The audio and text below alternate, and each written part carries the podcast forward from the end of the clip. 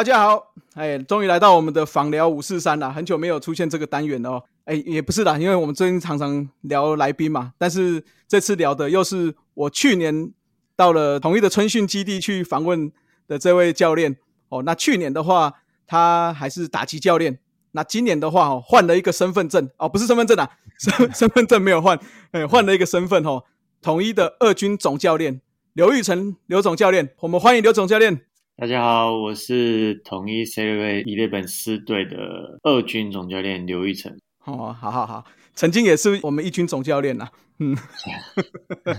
好，那我们就直接进入话题了哈。那因为去年我们是采访的时候，你当下还是打击教练嘛？哎，所以我们先问一下我们去年的部分，就是说去年我们看起来整体统一的打击整个是下修的，尤其是全垒打数是各队除了魏全龙之外。各队整个下降比例最高的，那这个主要的原因是为什么？单就如果我们单纯以全垒打数来讲的话，最主要的当然就是在呃去年的内野两个角落位置，一垒跟三垒哦，这两个位置其实真的有让我们对于去年的打击战力上是落差评估比较大的两个位置。对，是因为在三垒原本是评估就是至少拥挤跟负零。至少有两个选手可以去轮替并扛起这个位置，可是没有想到去年在这两个选手的成绩展现上有明显的落差，那才不得不拉上志豪比较新人这样子。所以，嗯，在三垒这样子的一个，因为他们前几年的长打能力至少都有双位数，那即便有一人退化的情况之下，你有一人可以独成一样双位数的全力打数的话，其实还是可以 hold 住整体的一个成绩。对，那在三垒的话，等于是两个同时掉的话，那其实对球队来讲就已经伤害蛮大的。那更不用说这几年，其实在一垒方面，然后就是整个长打数，其实如果是单纯以原本的一垒手的话，我们不要把陈庸基或者是郭富林拉到一垒的话，其实这几年单纯就一垒的长打率，其实就已经下降很多了。是是是，对，这这本来也是我们就是一直在担心的一些问题，所以才会在去年的时候，其实有就是我们请到外籍教练卡梅隆教练，那希望他可以来帮我们比较多的时间，可以帮我们去培训一些可能在二军可能要衔接一军的这些选手。的身上多一些的心力去培训他们，因为毕竟我在一军的场上的时候，一开始都是完全是主导在就是一军的前线在作战。那你要同时又去兼具一个培育的动作，其实是比较困难的。那可能最后就导致于我们其实去年在全垒打数没有办法能够稳定的一个最大原因，就是我们其实就是板凳深度不够，造成就是一旦我们原本预估的。一线选手有落差的时候，后面的选手没有办法快速的衔接上去，所以才会导致去年在整体的一个不管是打击成绩，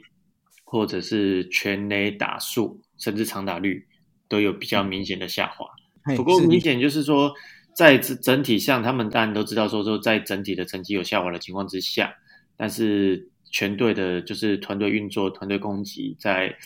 总得分上，其实他们都有能够去得到一定的效率，把该得到的分数得到，并且去让整这个球赛保持一定的竞争力。这样是因为去年我去采访的时候是有说到，因为是个非弹力球嘛，嗯，那是不是会有因为这个春训开始做一些打击上的调整，或者是说仰角的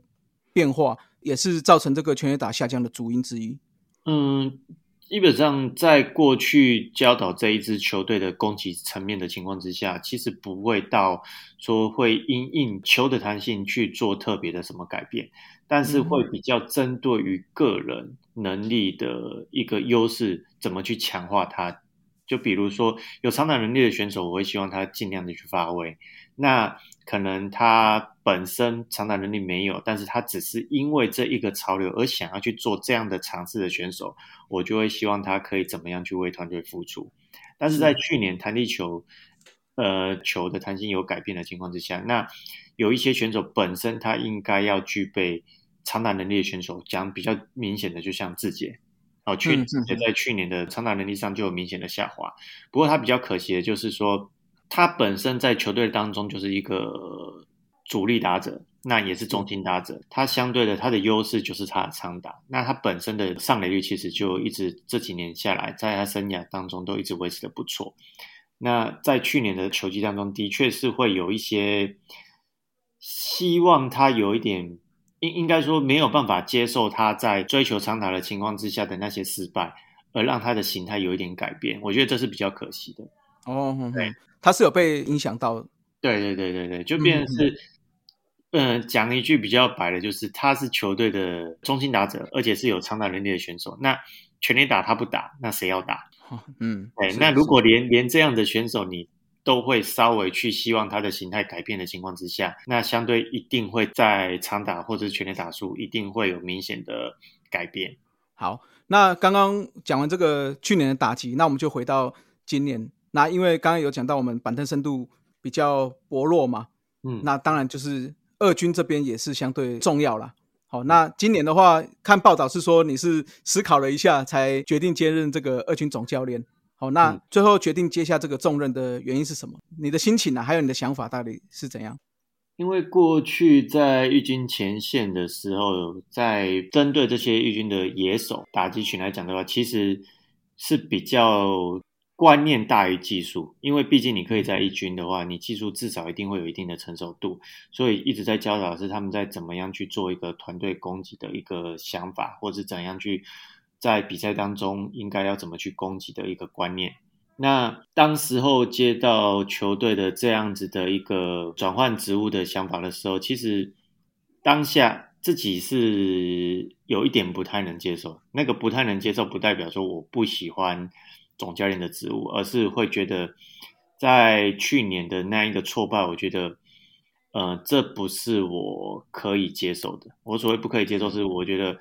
应该球队可以做得更好，但是没有达到预期的效果。那我觉得会很可惜。我觉得会替在义军的选手觉得很可惜，失去了这么一个机会。因为毕竟去年我们的身份是卫冕者的角色，要去争取连霸嘛。那说在连霸这种机会，就是你前提就是一定要先一个冠军。那在去年的一个战力的话，虽然我们的板凳深度其实大家都知道比较明显的不足，但是就我们现有的战力，我觉得还是可以去挑战二连八的一个状态。嗯嗯，那最后的预期不如我们所想的时候，我会觉得蛮可惜的。不过最后还是因为球团不断的去沟通过之后，那 OK，我了解球团的想法，那希望我在。二军这边的角色去培养一个新秀，那其实对于职务的转换，其实没有太大的排斥。所谓的没有排斥，是因为其实在任何职务上，你去学习，其实都是在增加不一样自己的一个观点看法，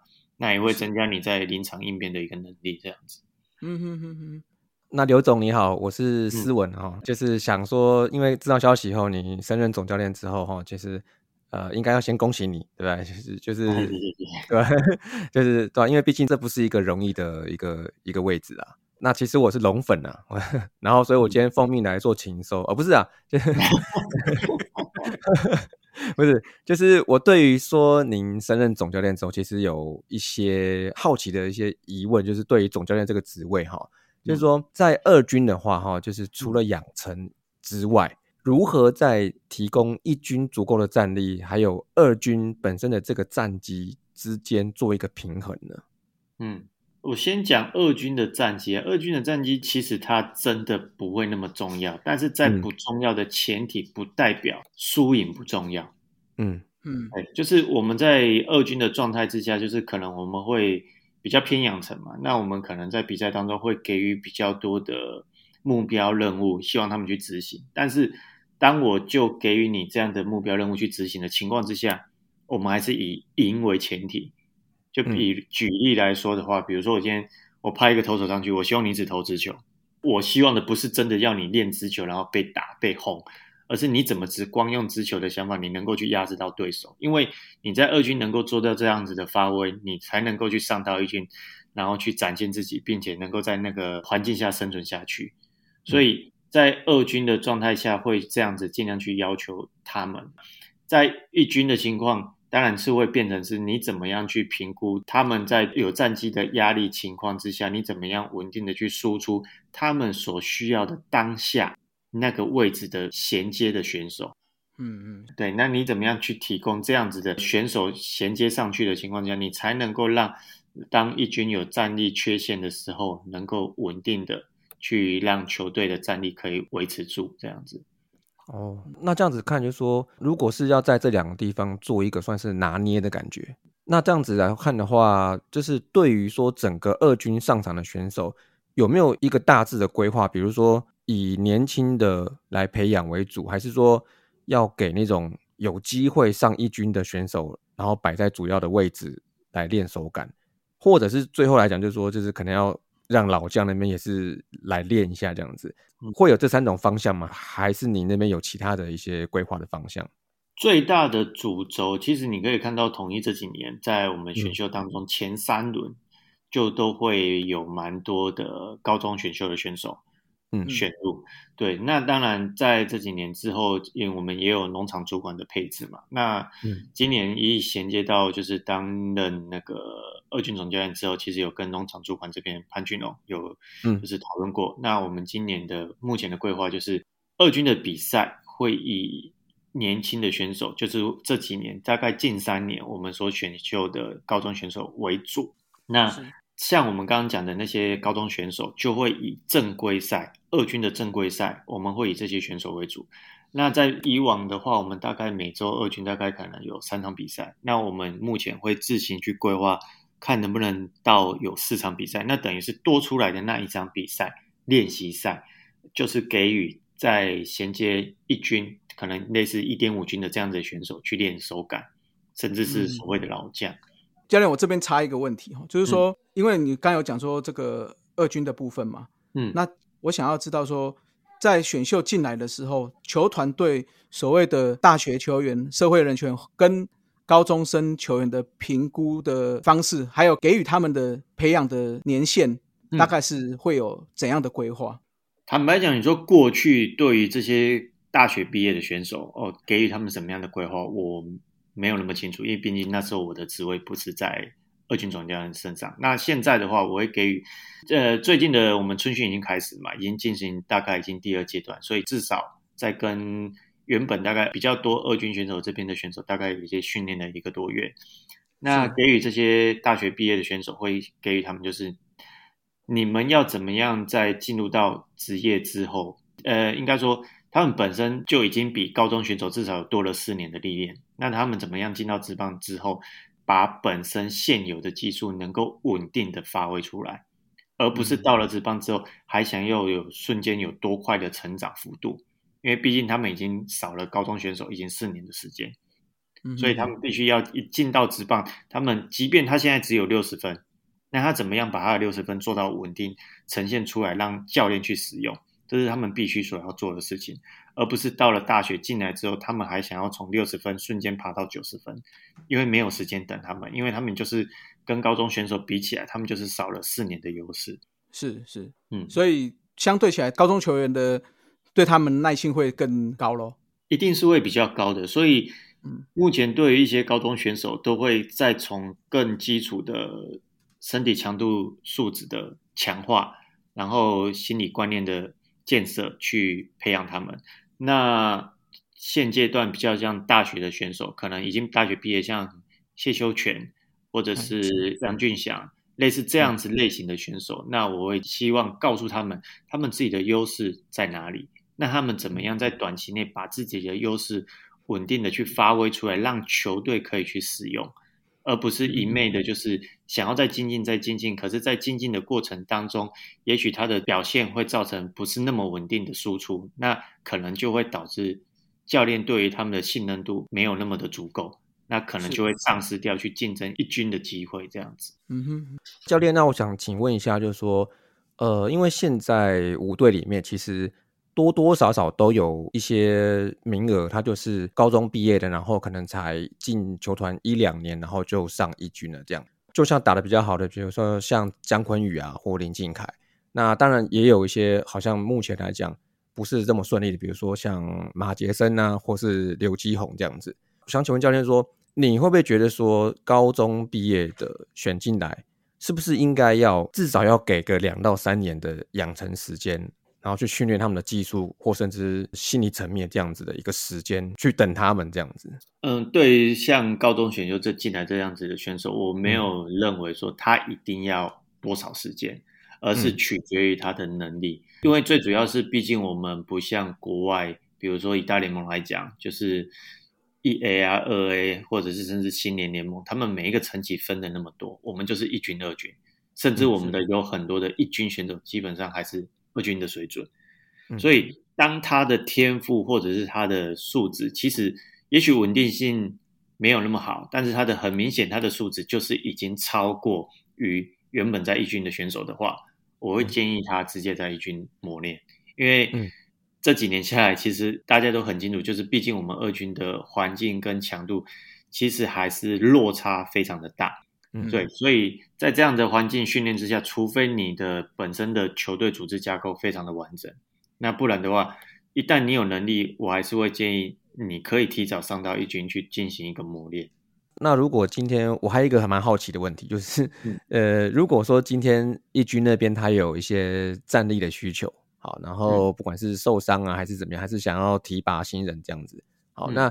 通常他们要跟你要人的时候，这个一二军的这个沟通桥梁，这个沟通的路径大概是怎么样？这可以请您解惑一下吗？不管怎么样，就是在二军，即便我这个选手没有准备好。但是，一旦一军他有这个需求，他要拉这个选手，那绝对就是以一军为主，因为他既然会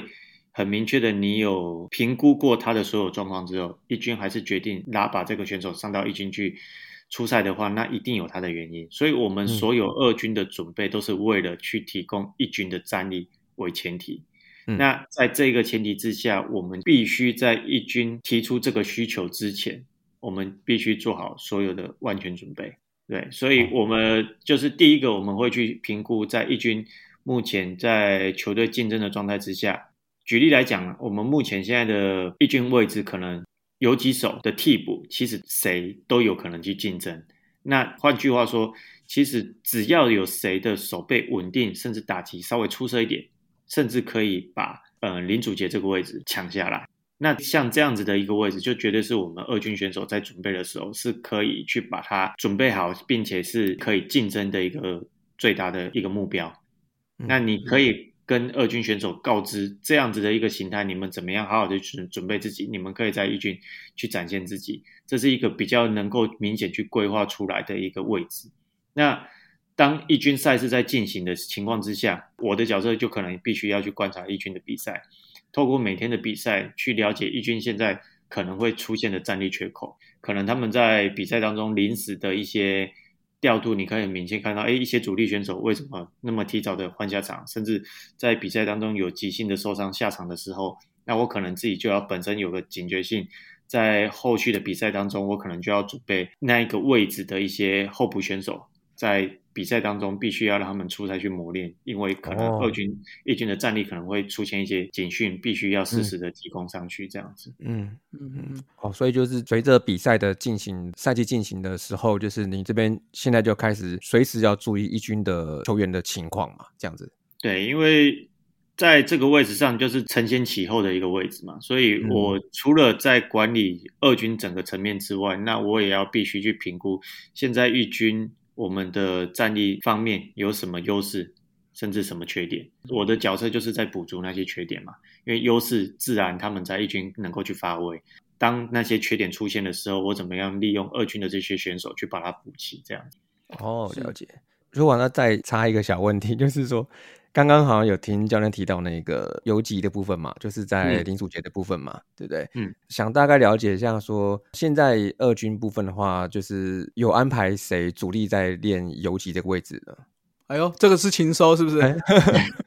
是，因为其实这个战力的一些资讯其实算蛮公开的啦。我们不要说现在一二军了，而是说目前现在春训在准备的一些游击手，就像呃陈宏挺，还有。杨俊祥或谢秋全哦，这些都是准备要竞争游击的一些选手。那当然，他们跟林主杰最大的差别就是在手背的稳定性。那其他三位来讲的话，他们打击其实只要正常发挥，要赢主杰的一个情况，其实是非常的简单。那重点在于他们其他三位怎么样在守备当中去赢得一军总教练的信任度。对，哦，了解是了解。因为其实就您刚讲那几个名单，其实也就是我们在最近一两年的选秀名单上面都看得到的人嘛，对不对？对其实对啊，其实就是自己瞎猜，应该也瞎猜得到，可能有谁在练习啦。其实这几位来讲的话，记得在选秀评估上，他们好像我记得选秀顺位都不是很前面，嗯，对不对？因为像我记得像杨俊祥，我记得在选秀之前，他好像是算是就是一个呃游击，然后有长打力的，然后可是他、嗯我记得他是在很后面才被选到的，第六轮还是第七轮吧？对啊我记得。对，嗯是不是这几年比较没有机会选到比较前面顺位的中线的选手呢？对啊，因为这几年其实我们除了一一九年没有进到季后赛以外，我们从一七嗯年开始，其实年年也都有进到季后赛。那相对的，我们的顺位一定会稍微比较后面，对顺位差比较后面一点。嗯所以虽然你看我们也都有陆陆续续在补进一些游击手，但是这嗯些游击手毕竟都是比较后顺位，那想当然的，他的本身的资质可能就没有到。举例来说，可能就是那种一用十年的那样子的野手，就不会像嗯是林敬凯、姜昆宇这样子哦，大家一看就可以认定他就是在中线可以用十年的那样选手。所以变成是我们要怎么样去加强这些选手比较后顺位选到的选手，是他至少也要有能够有替补的能耐，至少要堪用，甚至在主力受伤的时候，他能够至少去衔接那些十场、二十场的这一个战力缺口，而不是是直接让这个位置崩盘。哦，对，所以在短期内，在这两三年内，我们必须要去运用这些选手的使用说明书，会变成是这个样子。因为当然他们可能几乎每个人的实力非常的相近，非常的平均，所以嗯你要说是谁可以来站到这个位置，一站站了三五年，其实难度是比较高的。嗯，嗯，问一下刚刚这个沟通桥梁的问题，所以看起来统一的这部分是主要就是由你这边在跟义军这边做联系就对了，就是说如果有战力的缺口，在你这边做联系嘛。过去的话，因为我那时候都在一军嘛，那当我们一军有一些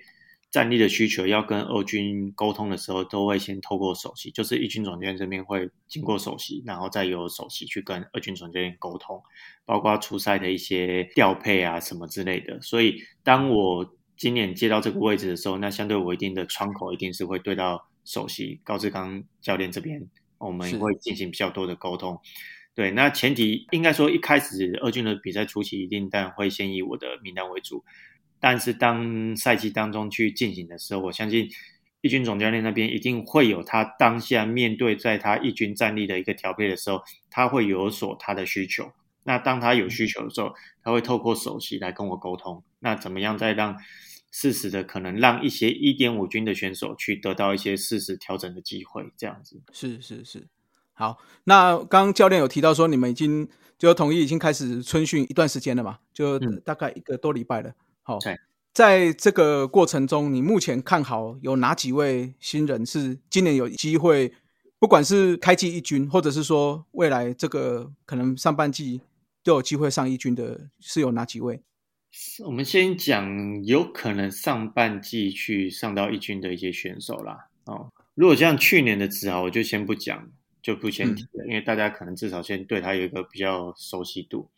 那野手方面可能比较主要的，以目前，因为我们去年刚好伤了唐兆廷，那今年初又伤了张伟胜，所以我们在外野的缺口可能会是比较紧急的，所以会可能就是像罗伟杰或是李成林这两位选手，呃，可能是在上半季的这个情况之下，就可能会提前上到一军的一个机会会比较多。那在投手方面的话，大家在去年总冠军赛前看到的新闻，像刘宇成，刘一成，呃，嗯这名选手的话，当然我们所有的教练团对他有很高的期望。那反过来还有一位可能大家比较不认识的投手杨梦圆，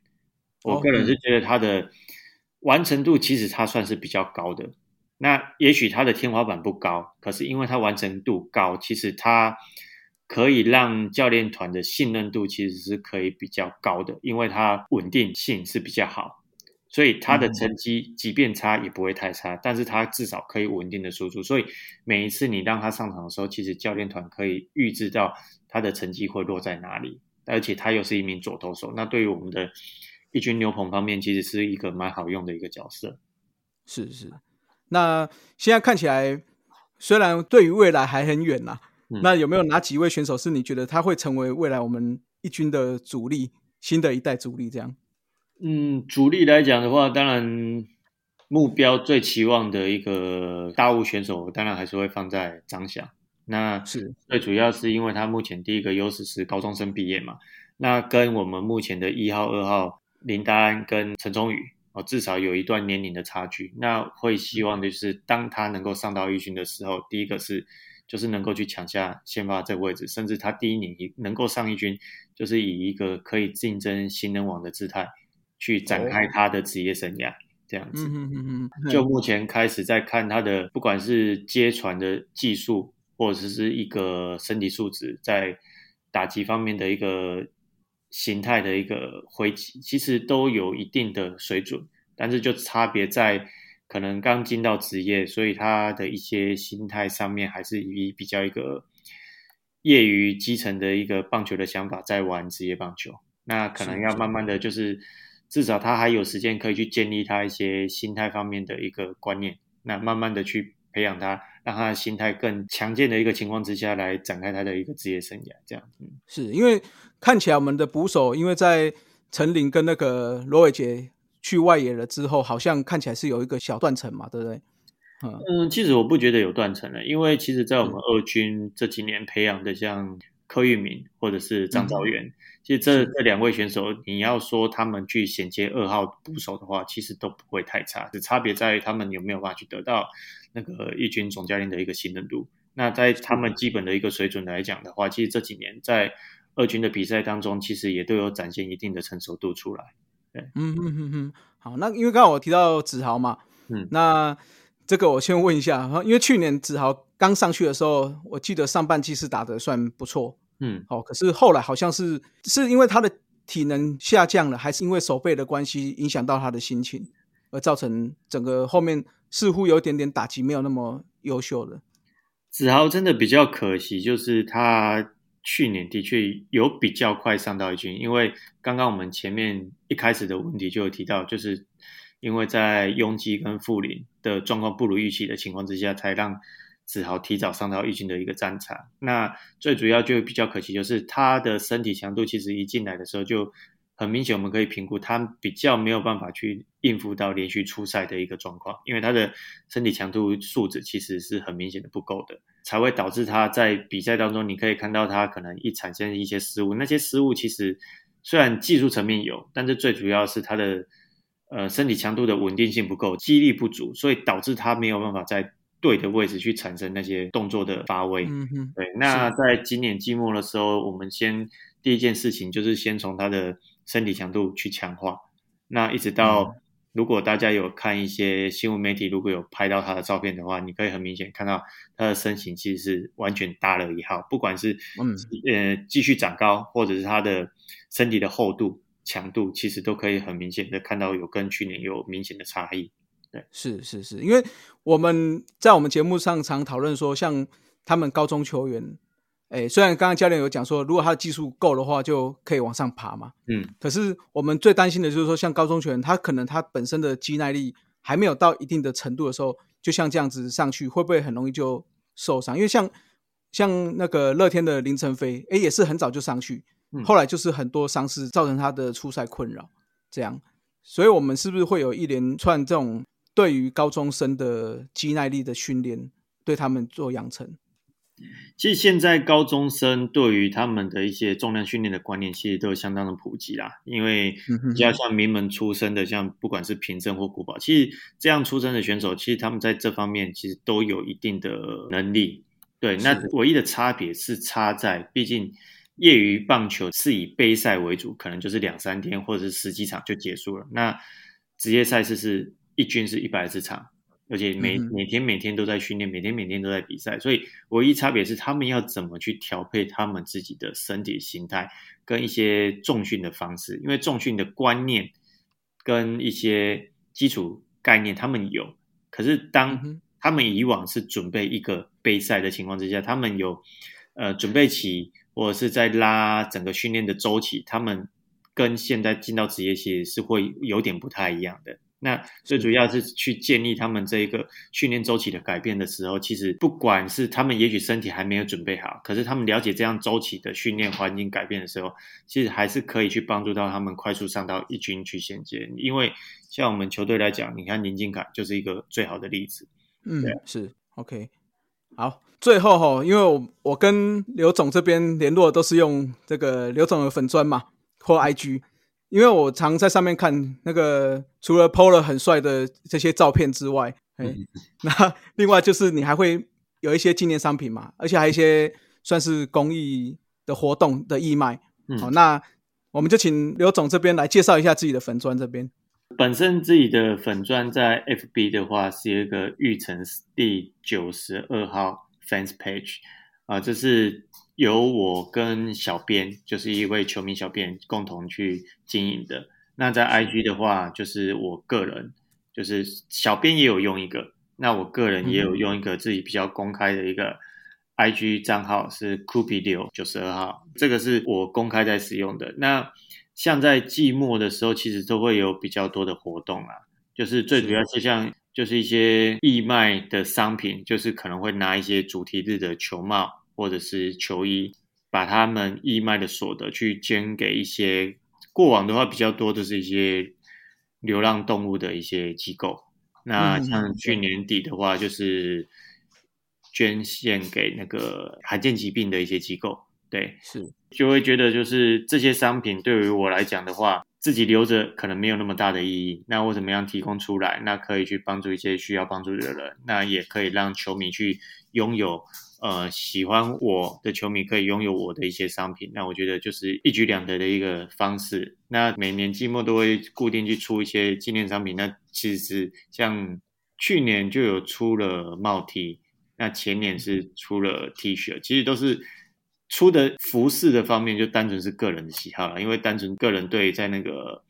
服装设计方面的一些。是有一些兴趣，所以都是教练自己设计的。对啊，那些图示啊，那些都是自己画的，对，嗯，对对对，嘿，好了，这个就希望教练这个兴趣可以持续帮你的这些商品、纪念商品可以做得更精美啦。哦，那也希望所有球迷哈，如果有机会的话，就是上刘一成的教练的本专或者是 IG 好去看一下。那如果有能力的话，也可以帮忙一下做一些公益的活动。好，那最后我们还是要谢谢刘总吼，在这个百忙之中，因为现在在春训期间嘛，好，那还抽空来接受我们的访问，好，那就希望我们明年这个时间也可以再访问一次刘总了，好不好？好，没有问题。好，那就今天的访聊就到这里了，谢谢各位，拜拜，拜拜。以上就是本集的节目，希望大家上 Apple Podcast 专区给大叔们五星赞加，如果有任何意见与想法，也可以在下方留言区留言。大叔们尽量给大家解答，更可以上 FB 搜寻“大叔野球五四三”，回答几个简单的问题，就可以加入社团，和爱棒球的朋友们一同聊棒球。期待下周与大家我是三，大家下次再见，See ya，Adios，再会啦，啦啦啦，好，你好，加油。